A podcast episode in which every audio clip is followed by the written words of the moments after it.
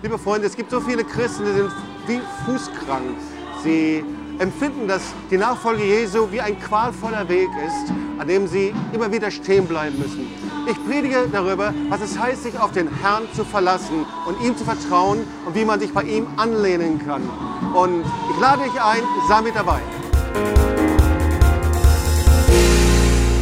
Wusste nicht so ganz genau, worüber ich predigen würde, aber ich glaube, ich habe ein sehr starkes Wort für dich mitgebracht. Äh, ich liebe dieses Wort. Ich bin da einfach hängen geblieben. Äh, ich habe schon oft äh, einfach das Alte Testament gelesen und die Chronik gelesen. Und Chronik gibt es viele Namenlisten, da gibt es die ganzen Könige und dann liest man und, und auf einmal ja, kennst du das? Auf einmal bleibst du hängen und du merkst, Gott möchte über etwas reden und sprechen. Und wenn du die Bibel dabei hast, dann kannst du mal aufschlagen, 2. Chronik 16, Vers 12. Und ich möchte dir diesen Vers kurz vorlesen. Und da steht, und Asa wurde krank an seinen Füßen im 39. Jahr seiner Herrschaft. Und seine Krankheit nahm sehr zu. Und er suchte auch in seiner Krankheit nicht den Herrn, sondern die Ärzte. Ja, das ist eine Bibelstelle, oder? Ich habe gesagt, was wird das jetzt für eine Predigt werden?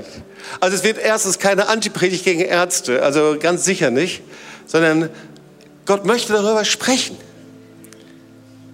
Und natürlich, bevor wir das uns anschauen, müssen wir erstmal wissen, wer ist überhaupt König Asa? Ja, äh, so, die hebräische Bedeutung von König Asa heißt, er ist Heiler, Retter. Das ist seine, die Bedeutung seines Namens. Und sein Urgroßvater war Salomo und er kommt aus der Linie Davids in der vierten Generation. Also David war sein Ur, Ur, Urgroßvater.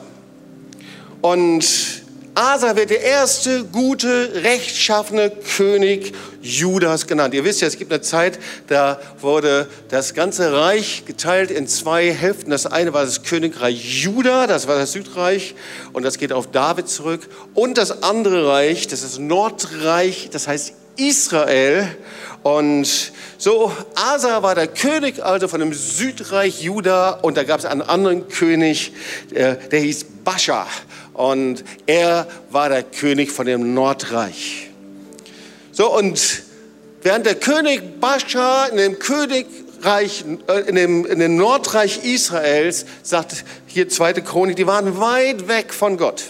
Die waren ohne Priester, ohne Weihung, Weisung. Es war eine Zeit großer Verwirrung und dann steht da weiter und es waren Ängste aller Art. Sie waren weit weg. Irgendwie, da stimmt es überhaupt nicht. Und das Südreich unter dem König Asa, da sah es anders aus. So, Asa reformierte das ganze Land. Er schmiss die Götzen raus, die Götzen äh, Kanaans. Er riss die Götzen um. Er reformierte das ganze Land. Du kannst nachlesen, wie er die Städte befestigte. Und dann baute er eine schlagkräftige Armee auf. Und so lesen wir dann in 2. Chronik 16, 1 und 2. Und Asa tat, was recht war und dem Herrn, seinem Gott, wohl gefiel. Also es ist einer der wenigen Könige. Es gibt nur vier Könige, über die das gesagt wird im Reich Juda. Und er entfernte die fremden Altäre und Opferhöhlen und zerbrach die Steinmale, hieb die Ascheren um und gebot Juda, dass sie den Herrn, den Gott ihrer Väter, suchten und täten nach dem Gesetz Gottes. Er sagte, wir wollen Yahweh, wir wollen Gott folgen. Das war seine, das was er wollte. Und irgendwie brach so etwas wie eine Erweckung sogar unter ihm aus. Und der Auslöser dieser Erweckung, das war eine absolute Krise.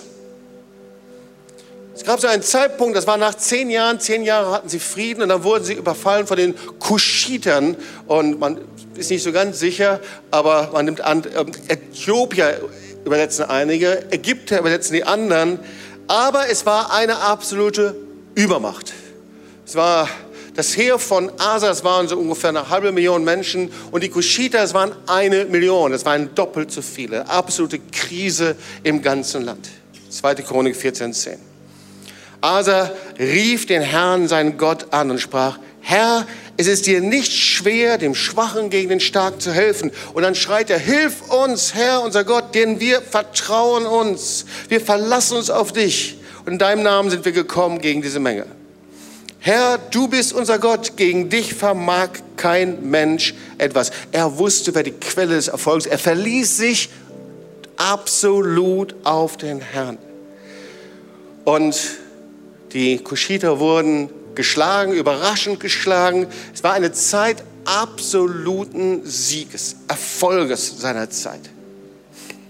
Und er wusste, der einzige Grund war, dass er sich auf den Herrn verlassen hat, dass er den Herrn suchte.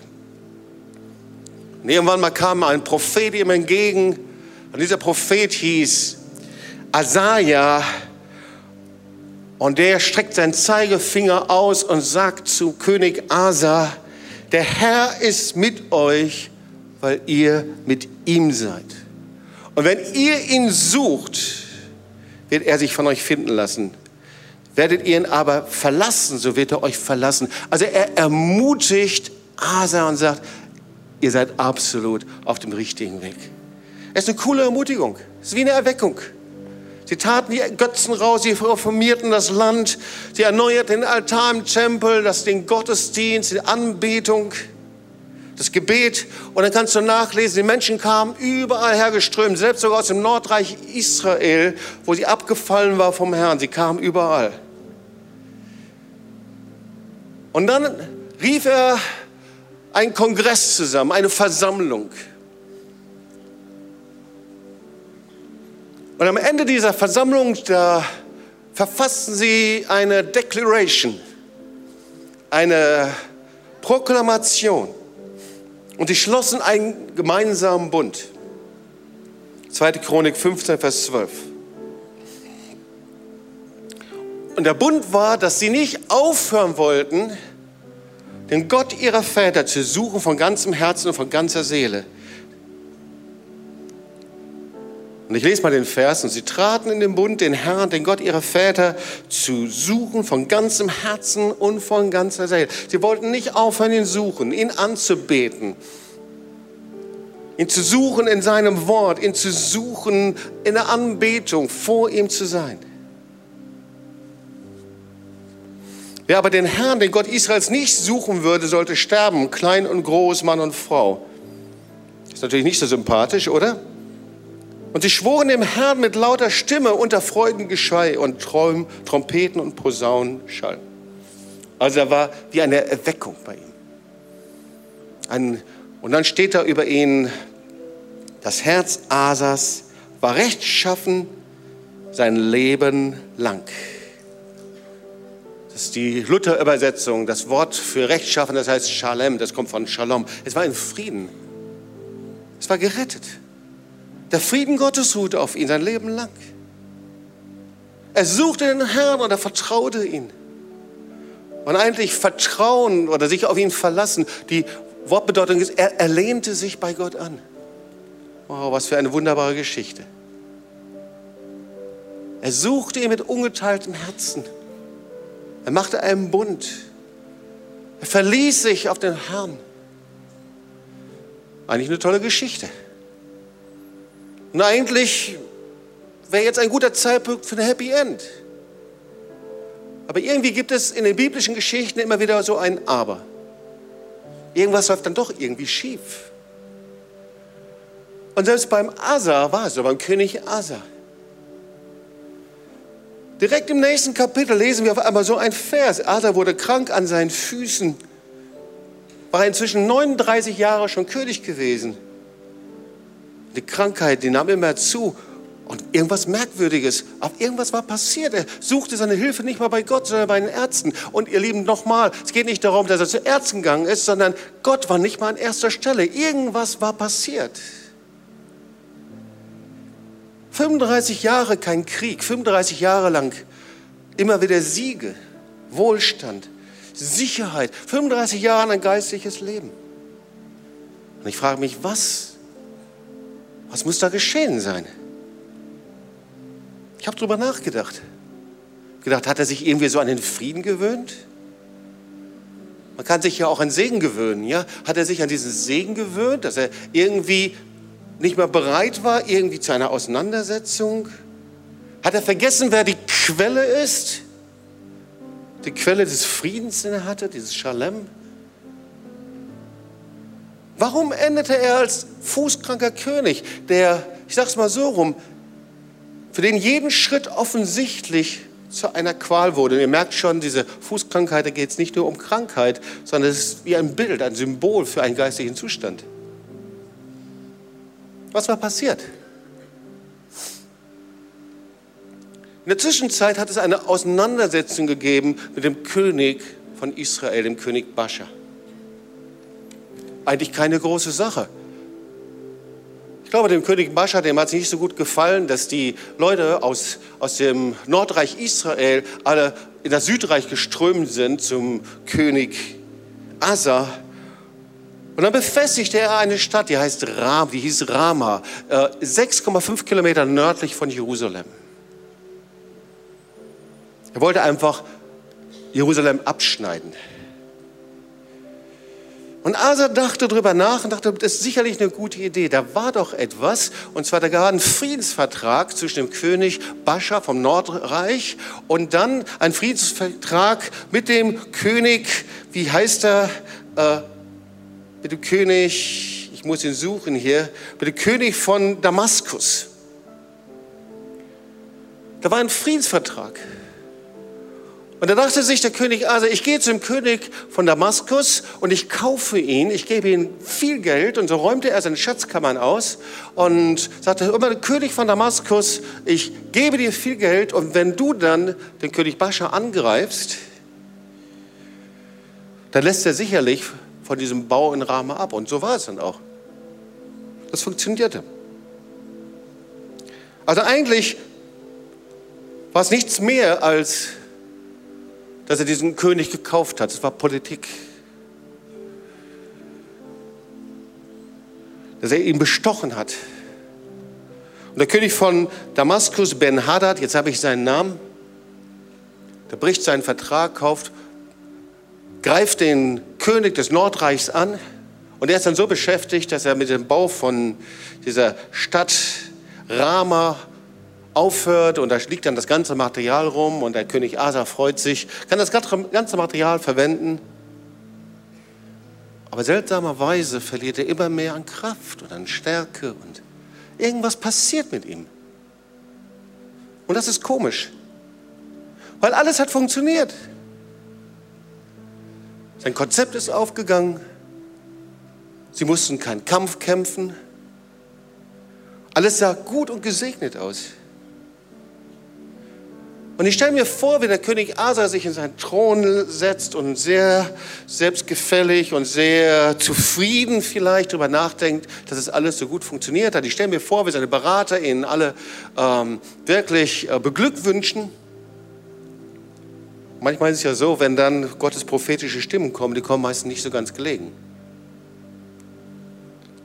Und so kommt dann der Prophet Hanania in seinen Palast. Und er sagt mir, und er sagt zum König Asa, König Asa, auch wenn du zufrieden bist mit dir, auch wenn es nach außen alles gut und vernünftig funktioniert hat und gut aussieht, Gott hat mit dem, was du getan hast, ein großes Problem. Das steht in 2. Chronik 15, Vers 7. Zu der Zeit kam der Seher Hanania, der Hanani zu Asa, dem König von Juda, und sprach zu ihm, weil du dich auf den König von Aram verlassen hast, das ist der König von Damaskus, und nicht auf den Herrn dein Gott. Darum ist das Heer des Königs von Aram deiner Hand entronnen. Was er sagt ist, du hast dich auf den König von Damaskus verlassen und nicht auf den Herrn. Du hast auf diesen Vertrag und auf deine Möglichkeiten mehr vertraut als auf Gott.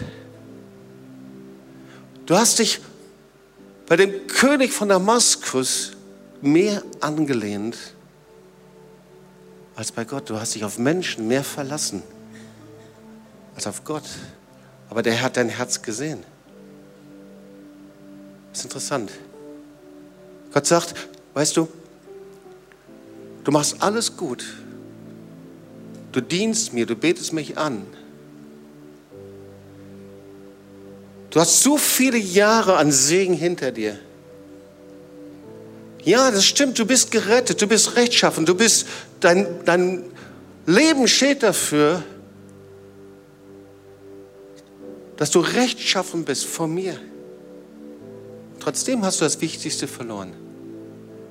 Weißt du, wir können gerettet sein, wir können Jesus nachfolgen, wir können das Beste tun. Und doch kann es sein, dass irgendwas irgendwie nicht stimmt. Ich sage es mal so, dass wir fußkrank werden, so wie König Asa. So fragte ihn der Prophet, erinnerst du dich nicht mal an den Bund, den wir gemacht haben? Das ist ein wunderbares Wort, 2. Chronik 16, Vers 9. Vielleicht könnt ihr das da reinbieben. Denn des Herrn Augen schauen in alle Nationen hinein dass er stärkt, die mit ganzem Herzen bei ihm sind. Das sind die Augen Gottes. Er durchleuchtet alle Nationen und er will Menschen stärken, ausrüsten. Er will dich stärken und ausrüsten. Das ist die Absicht Gottes. Er will dich aufbauen. Er will uns aufbauen, stärken, ausrüsten, ermutigen, stärken in deinem Geist, stärken mit deinem Körper, aufbauen in deiner Situation, in der du gerade bist. Und was er sucht, Menschen, die mit ganzem Herzen bei ihm sind. Er sagt, Asa, irgendwas ist schiefgelaufen bei dir. Was sind denn Menschen, die Gott suchen? Der Asa suchte Gott mit ganzem Herzen. Die hebräische Bedeutung ist Darash. Und die Bedeutung von Gott suchen ist sich häufig an einem Platz begeben. Interessante Übersetzung, oder? Wir denken, Gott suchen ist irgendwie so ein bisschen ähm, hoffnungslos. Man sucht etwas und weiß nicht genau, ob man es findet. Aber das ist gar nicht die Bedeutung. Gott suchen ist, dass ich ständig mich an einen Platz begebe, an den Platz des Gebetes, an den Platz, an den Ort des Wortes Gottes, wo ich das Wort Gottes studiere, ständig an einen Platz begebe, ständig an den Platz der Anbetung im Tempel äh, oder Anbetung eben übersetzt jetzt im Haus Gottes, in der Gemeinde Gottes, immer wieder die Besetzung von Gott suchen heißt forschen, studieren, in seine Gegenwart zu kommen. Immer wieder neu, immer wieder neu. Das ist Gott suchen. Das ist der Gedanke von Beständigkeit. Und die hebräische Bedeutung von sich verlassen auf, das Batach. Das heißt sich anlehnen an etwas. Sich auf Gott verlassen heißt, ich lehne mich bei ihm an.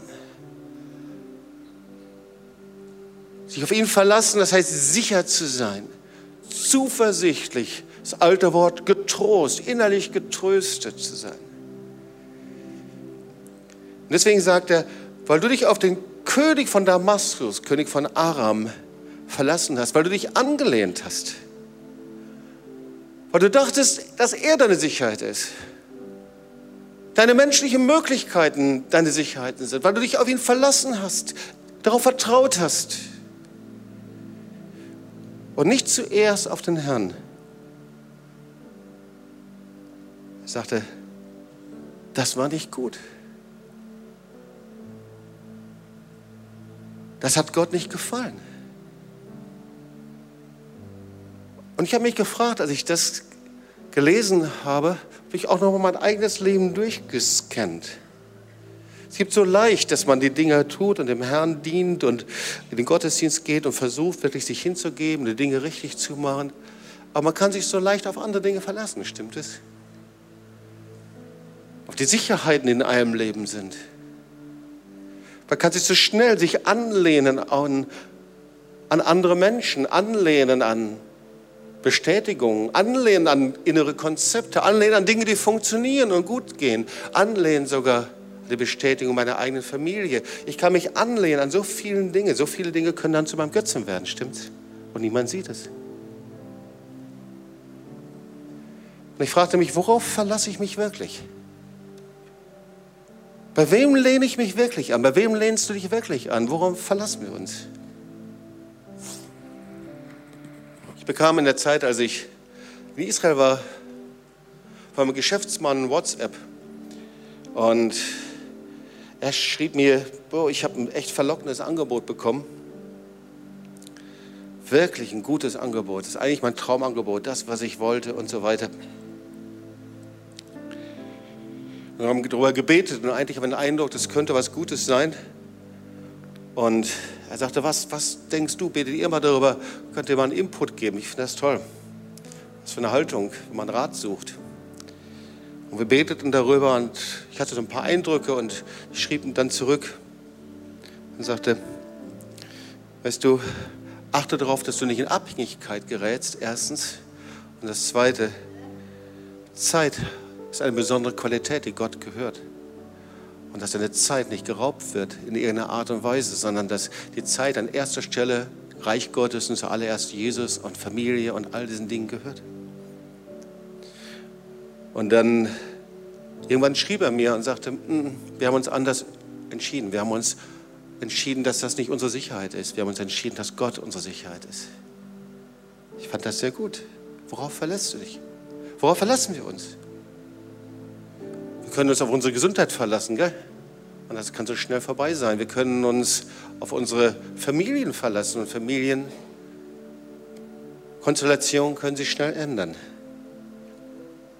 Und oft ist es so, wenn wir uns auf Menschen verlassen, dann leben wir oft ein Leben in Angst. Weil wer sich auf Menschen verlässt, kann von Menschen verlassen werden, stimmt's? Worauf verlassen wir uns, wenn wir mit Menschen sprechen? Jeder Mensch muss Schwellen überwinden, wenn er auf andere Menschen zugeht. Wir haben davon am letzten Wochenende gehört, wenn ich mein Zeugnis weitergebe, wenn ich Geschichte weitererzähle. Worauf verlassen wir uns, wenn Gott zu uns spricht und wir Wege gehen, die vielleicht andere Menschen nicht verstehen? Und ich musste oft diese Wege gehen. Da wurde Herr mich berufen hat im vollzeitigen Dienst zusammen mit der Charlotte, wo wir berufen wurden, nach Tübingen zu gehen, wo wir berufen wurden, eine Gemeinde zu gründen, wo wir berufen wurden und Gott zu uns sagte, geht nach Israel. Und sagte, das war nicht alles, wo ich sagte, oh, das war der Traum, sondern Gott fragte, sind die Wege Gottes. Das heißt, Gott schaut ganz genau, gehen wir die Wege Gottes? Oder verlassen wir uns, lehnen wir uns an an unsere Gefühle und unsere Emotionen, an das, was wir falsch oder richtig finden? Oder sind das Wege Gottes? Sprüche 3, 5 bis 6. Verlass dich auf den Herrn. Lehn dich an dem Herrn von ganzem Herzen. Ja, das ist also nicht so eine halbherzige Geschichte, sondern von ganzem Herzen. Auf, sich, auf Gott zu verlassen ist immer 100 Prozent. Das geht nicht. 95 Prozent oder 50 Prozent, halb, halb geht nicht. 95 Prozent mich auf Gott zu verlassen, heißt, dass ich mich 100 Prozent nicht auf ihn verlasse. Verlass dich auf den Herrn, lehn dich bei ihm an, von ganzem Herzen. Verlass dich nicht auf deinen Verstand. Interessant, gell? Erinnert euch an Walter, gell? wovon ich regiert werde. Verlass dich nicht auf deinen Verstand, sondern gedenke an ihn in all deinen Wegen. Hab in deinen Sinn, das Wort Gottes, in deinen Sinn, das, was Gott tut, in deinem Sinn. Er sagte, und dann werde ich dich richtig führen. Wir haben einen Gott, der dich führt, der dich leitet, der einen Weg hat, einen kostbaren, wunderbaren Weg hat für dich. Und das ist ein Weg des Segens. Und wir müssen diesen Weg herausfinden und mit diesem Weg gehen. Und hier hast du in diesem Wort alles zusammen. Das war der Punkt. Also hatte völlig aufgehört, sich auf Gottes Führung zu verlassen. Das war sein Problem. Das war gar nicht mehr sein Gedanke. Herr, möchtest du das? Und ich meine nicht die großen, groben Wege irgendwie über die Riesenentscheidung, sondern jeden Tag, jeden Tag die Entscheidung. Herr, dieser Sonntag. Und wie sieht es jetzt aus? Und heute. So, wie wir das in dem Zeugnis gehört haben, die Partnerschaft des Heiligen Geistes. Jeden Tag neu, seine Führung. Das ist hier gemeint, sich von ganzem Herzen auf ihn zu verlassen. Das gehört zusammen. Ich werde erfüllt und bin erfüllt mit seinem Wort. Ich habe die Gesinnung Gottes in mir, weil sein Wort mich verändert. Und ich gehe seine Wege. Ich werde von ihm geführt jeden Tag. Aber irgendwie war Asa fußkrank geworden. Und das ist das Zeichen, dass er eben nur beim Menschen seine Hilfe gesucht hat und nicht mehr bei Gott. Und Und das hat irgendwie eine geistliche Bedeutung gehabt. Und ich musste daran denken, dass es so viele Menschen gibt, die sich quälen müssen, die Wege Gottes zu gehen. So, wie das, so war das bei Asa. Sie müssen sich quälen. Sie wollen die Wege Gottes gehen, aber es ist wie eine Qual. Es ist keine Freude. Ja, das Wort Gottes sagt hier, wir sollen sein wie die Mastkälber. Aber es ist eine Qual. Sie, sie humpeln von einem Punkt zum anderen, bleiben stehen, setzen sich da und, und fühlen sich begrenzt und beengt durch diesen schmalen Weg, worüber Jesus spricht. Spricht ja über den breiten und den schmalen Weg. Und, und für sie ist das wie eine Last, diese Wege Gottes zu gehen.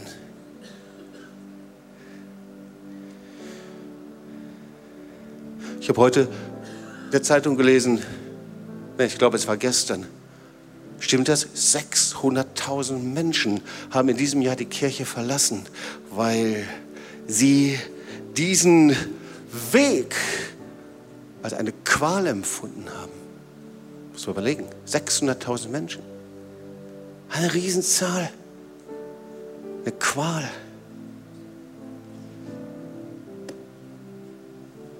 Ich traf in Israel wir hatten spontan den Eindruck, äh, Ani Klein und Judith Klein zu besuchen. Es war eine herrliche Zeit, die wir zusammen hatten. Und wir sind schnell hingefahren, haben anderthalb Stunden miteinander verbracht. Und da war eine junge Frau. Und sie strahlte mich an, sagte, Jobs, kennst du mich? Ich sagte, ich tut mir leid, ich kenne dich nicht. Ich sagte, ich war früher öfters in den Gottesdiensten bei euch. Ich sagte, okay. Und durch diese Gottesdienste bin ich verändert worden. Ich gesagt, was ist denn passiert? Er sagte, naja, ich komme aus dem Katholizismus raus. Und ich habe gedacht, Glaube an Gott ist nur Gesetz. Und dann hast du gepredigt, ich weiß nicht mal, was das für eine Predigt war. Auf jeden Fall, du, du hast irgendwie getanzt, du hast was fröhlich, ich weiß gar nicht, ob ich vorne getanzt habe, keine Ahnung, ja. Ich kann mich gar nicht daran erinnern. Und da war Freude und ich habe gedacht, wenn so Gott ist, mit so einer Freude, dann muss er lebendig sein. Und sagte, und dann habe ich mich bekehrt. Da habe ich mein Leben Jesus gegeben. Sie ist heute Anbeterin und eine Frau, die Jesus nachfolgt und Jesus liebt und Israel dient. Ist das nicht stark? Können wir den Herrn mal einen Applaus geben, oder? Ja.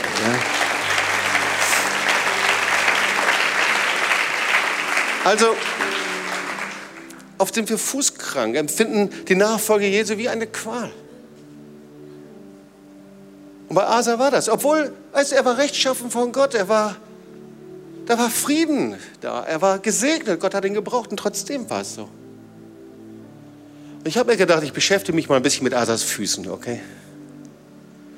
Jetzt ist es ja so, wenn man im Schwabenland über Fuß spricht, da weiß man nicht, wo der Fuß anfängt und wo er aufhört, okay?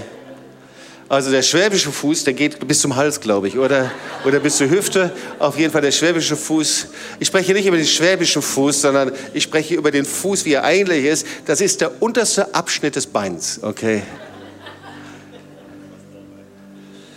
Und habe gedacht, irgendwas, ja, also Füße, naja gut, also manche Füße sympathisch, andere nicht so, je nachdem wie Füße aussehen und wie sie riechen. Auf jeden Fall, ich habe so ein paar Dinge mir einfach mal so rausgeschrieben gedacht, ja, was ist denn mit dem Fuß? Und eigentlich ist es einfach, ist der Fuß ein absolutes Meisterwerk. Ob du das glaubst oder nicht. Wusstest du, dass von den 206 bis 215 Knochen des menschlichen Körpers, ein Viertel aller Knochen sich in deinem Fuß befinden. Sag mal zu deinem Fuß, sagte, das wusste ich aber gar nicht. Wusstest du, dass an der Fußsohle und den Zehen befinden sich die Rezeptoren der Hautsinne in einer besonderen hohen Dichte. Das heißt, das heißt also, du bist sehr empfindlich an deinen Füßen. Wusstest du das? Ja, dann kitzel doch mal deinen Nachbarn am Fuß, wenn das geht. Ja? Dann weißt du, wie empfindlich deine Füße sind.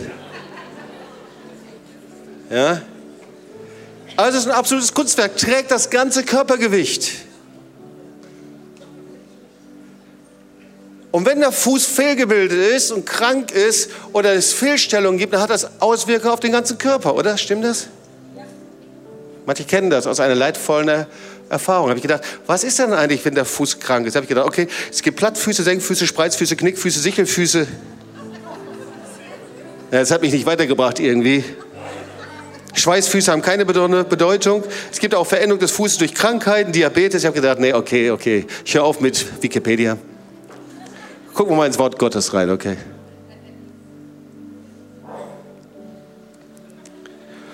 Und wenn du das Wort Gottes anschaust, du siehst, der Fuß, der hat eine Bedeutung. Es steht für die Führung Gottes, für den Weg Gottes. Psalm 119 kennt ihr alle. Das war der erste Bibelvers, den ich auslernen musste, als ich damals einst Konfirmandenunterricht hatte. Dein Wort ist meines Fußes Leuchte und ein Licht auf meinem Weg. Auf einmal hast du Fuß und Weg. Also der Fuß steht immer für den Weg, den wir gehen, okay? 2. Mose 29 steht auch was Interessantes, und zwar die Priester, die wurden gereinigt, da wurden drei Stellen mit dem Blut bedeckt. Kennst du diese Stelle? Rainer Bonker hat mal darüber gepredigt. Erstmal das Ohrläppchen, da geht es um das Hören. Das zweite, dein großer rechter Daumen. Und was fehlte sonst noch? Der rechte Zeh. Und zwar für die Wege, die sie gegangen sind. Aha. Also das Wort Gottes spricht über den Weg. Und dann Epheser 6, Vers 15, was steht da? Da steht, dass unsere Füße beschut sein sollen mit den Stiefeln der Bereitwilligkeit, das Evangelium zu verkündigen. Das heißt, ich kann meinen Fuß nicht verletzen, wenn er einen Schuh trägt oder diese Schuhe im geistigen Sinne sind, dass wir bereit sind, das Evangelium weiterzugeben. Also, der Fuß steht für den Weg, den wir gehen. Ich habe gedacht, Herr, das möchte ich ihm noch mehr. Und dann kam ich auf Johannes 13. Und ich glaube, dass der Herr zu dir sprechen möchte mit diesem Kapitel. Und zwar, wenn du die Bibel dabei hast, kannst du mal Johannes 13 aufschlagen. Und da liest du die Geschichte von der Fußwaschung.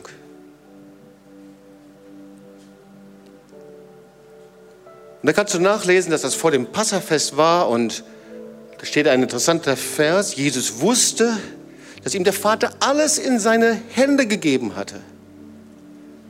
Dass er von Gott gekommen war und zu Gott ging. Das ist ganz wichtig. Jesus wusste, wer er war. Jesus wusste, dass er der Sohn Gottes ist. Jesus wusste, dass er alle Macht hat im Himmel und auf Erden. Jesus wusste, dass er zurückgehen wird zum Vater.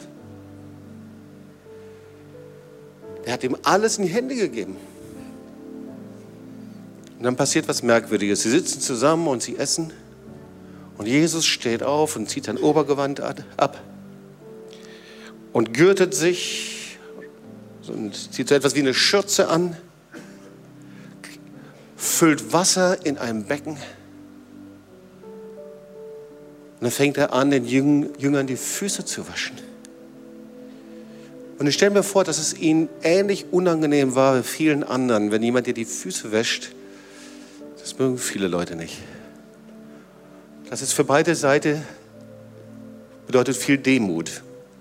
Für den einen, der die Füße wäscht, ist eine Handlung der Demut, aber auch für denjenigen, der sich die Füße waschen lässt von jemand anderen ist es auch eine Handlung der Demut. Und je näher Jesus kam, desto unruhiger wurde Petrus. Und ich will mal diese Geschichte, ein paar Verse lesen. Da kam Johannes 13, Vers 6, da kam er zu Simon Petrus. Er sprach zu ihm, Herr, du wäschst mir die Füße? Jesus antwortete und sprach zu ihm, was ich tue, das verstehst du jetzt nicht, du wirst es aber später erfahren. Da sprach Petrus zu ihm, du sollst mir niemals die Füße waschen. Jesus antwortete ihm, wenn ich dich nicht wasche, so hast du keinen Teil an mir. Spricht zu ihm Simon Petrus, Herr, nicht die Füße allein, sondern auch die Hände und das Haupt. Spricht Jesus zu ihm, wer gewaschen ist, bedarf nichts als dass ihm die Füße gewaschen werden, er ist vielmehr ganz rein. Also ein seltsamer Text. Ich weiß nicht, wie es dir geht. Ich habe den oft gelesen und irgendwie habe ich gedacht, das ist irgendwie schwierig zu verstehen. Ich will nur zwei Verse daraus nennen, damit wir es verstehen und auch das Beispiel von dem König Asa verstehen. Jesus sagt, als er zu Petrus kommt und Petrus sagt, ich will nicht, dass mir die Füße gewaschen werden, er, wenn ich dir die Füße nicht wasche, dann hast du keinen Anteil. Eigentlich meinte, hast du keine Gemeinschaft mit mir. Seltsam, oder? Ich dir die Füße nicht wasche, dann hast du keine Gemeinschaft. Das heißt, äh, Petrus war gerettet. Petrus war Jünger Jesu. Petrus folgte Jesus nach. Und Petrus natürlich sofort, weil er hungrig ist, der wollte alles haben und sagte, okay, dann will ich überall, bade mich, ich will überall gewaschen werden, taufe mich.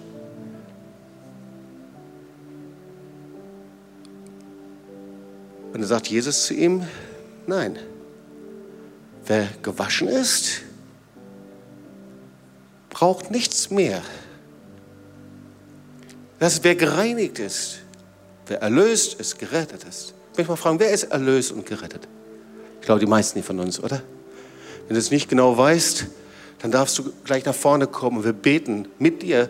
Und weißt du, das ist das Gebet, das Jesus sofort und gerne hört, dass er direkt in dein Herz hineinkommt und dir neues, ewiges Leben gibt und du herausgehst und weißt, dass du gerettet bist und ewiges Leben hast. Aber da, wo du gerettet bist und wiedergeboren bist zu neuem Leben, wir haben letzten Wochenende die Predigt immer wieder gehört, am letzten Sonntag, wie du wiedergeboren bist zu neuem Leben, du bist gerettet, hast du alles, du bist gerettet, du bist wie Asa. Ist der Frieden Gottes in dir. Du hast die Stempel der Erlösung gerettet. Jesus schaut dich an, sagt, das ist mein geliebtes Kind. Dem ist nichts mehr hinzuzufügen. Gerettet, erlöst, alle Verheißungen gehören mir. Ich bin Kind Gottes. Ich kann nichts mehr machen, um noch mehr Kind zu sein. Überleg mal, wenn ein Kind irgendwas versucht noch zu tun, um noch mehr Kind zu sein, das passt irgendwie nicht zusammen, oder? Wer gewaschen ist, den kann man nicht noch mehr waschen. Der bedarf nichts. Als, und jetzt kommt ein interessanter Zusatz. Du brauchst nichts mehr, aber doch noch eins. Aber es hat nichts mit deiner Rettung, Erlösung zu tun. Es gibt etwas, das hat was mit der Gemeinschaft zu tun. Weißt du, du kannst Kind sein, trotzdem keine Gemeinschaft mit dem Vater haben. Stimmt das? Du kannst Kind sein, und trotzdem bist du weit weg vom Vater, trotzdem bist du weit weg von den Eltern. Trotzdem hast du keine Beziehung. Du kannst Kind sein und gerettet, aber du hast keine Gemeinschaft. Das ist das, was Jesus da sagt. Es gibt ein Problem. Es gibt so viele fußkranke Christen, fußkranke Menschen. Die wissen irgendwie, dass Gott lebt und dass er da ist, versuchen ihm irgendwie zu folgen, sind gerettet, sind wiedergeboren, sind erlöst. Alles ist da. Der Friedefürst ist für sie da.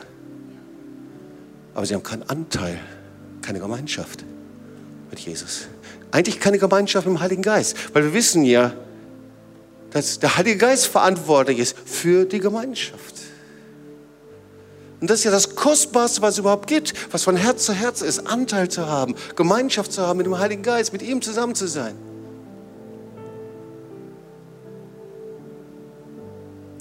Und deswegen sagt Jesus was Seltsames. Damit du Anteil, damit du Gemeinschaft hast, muss ich dir die Füße waschen. Warum denn eigentlich? Er sagte, du kannst nur Gemeinschaft haben, wenn du meine Wege gehst. Das ist ein revolutionärer Satz. Deswegen gibt es so viele Christen, die unterwegs sind und die sagen, ich habe eigentlich keine Beziehung zu Gott. Gott ist so weit weg, ich weiß nicht, wie ich zum Hinkomme weil sie etwas nicht gelernt haben, die Wege Gottes zu gehen. Oder weil sie die Wege Gottes gegangen sind, sind stehen geblieben, wie Asa, sind fußkrank geworden. Und auf einmal war das so qualvoll, der Weg und die Nachfolge Jesu.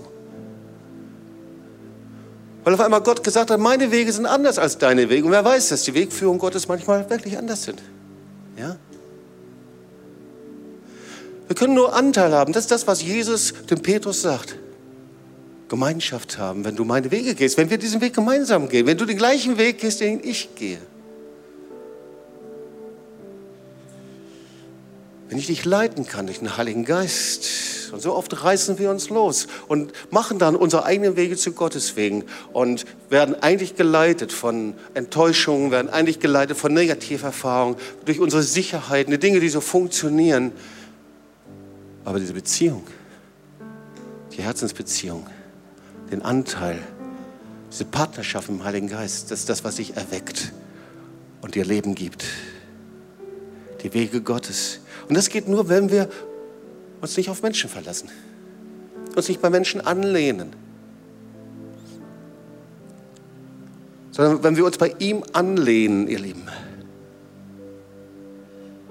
Und wenn wir uns bei ihm anlehnen, dann passiert was Interessantes. Dann kannst du auf einmal Menschen vertrauen. Das ist eine ganz merkwürdige Geschichte, weil da, wo wir Menschen nicht vertrauen, hat es meistens den Grund, dass wir uns bei Gott nicht angelehnt haben, dass er nicht der Erste ist. Dass Jesus nicht der Erste ist. Und so war das dann nach dieser Fußwaschung. Wir wissen, was dann kam. Da war die Kreuzigung, da kam die Auferstehung, da kam Pfingsten, der Heilige Geist und dann kam die Gemeinde. Das war die Abfolge Gottes. Er hat die nicht alle zerstreut und gesagt, jetzt evangelisiert alle. Nein, er, hat mal die Strukturen geschaffen des Segens. Und da waren sie nach dem Heiligen Geist und sie gründeten Gemeinde. 3000 Leute kamen zusammen. Sie wurden vorbereitet, gelehrt. Sie lernten es mit den Aposteln gemeinsam zu leben und sie hörten die Lehre der Apostel. Sie gingen in die Häuser, sie trafen sich in den Häusern, sie hatten Gemeinschaften in den Häusern. Und dann gebrauchte sie der Herr. Und dieser Weg war ein Weg der Freude. Uh, sie trafen sich in den Häusern voller Freude. Es war auch ein Weg des Widerstands, ja. Es war auch ein Weg, wo sie verfolgt wurden. Und doch diese Freude, die hörte niemals auf.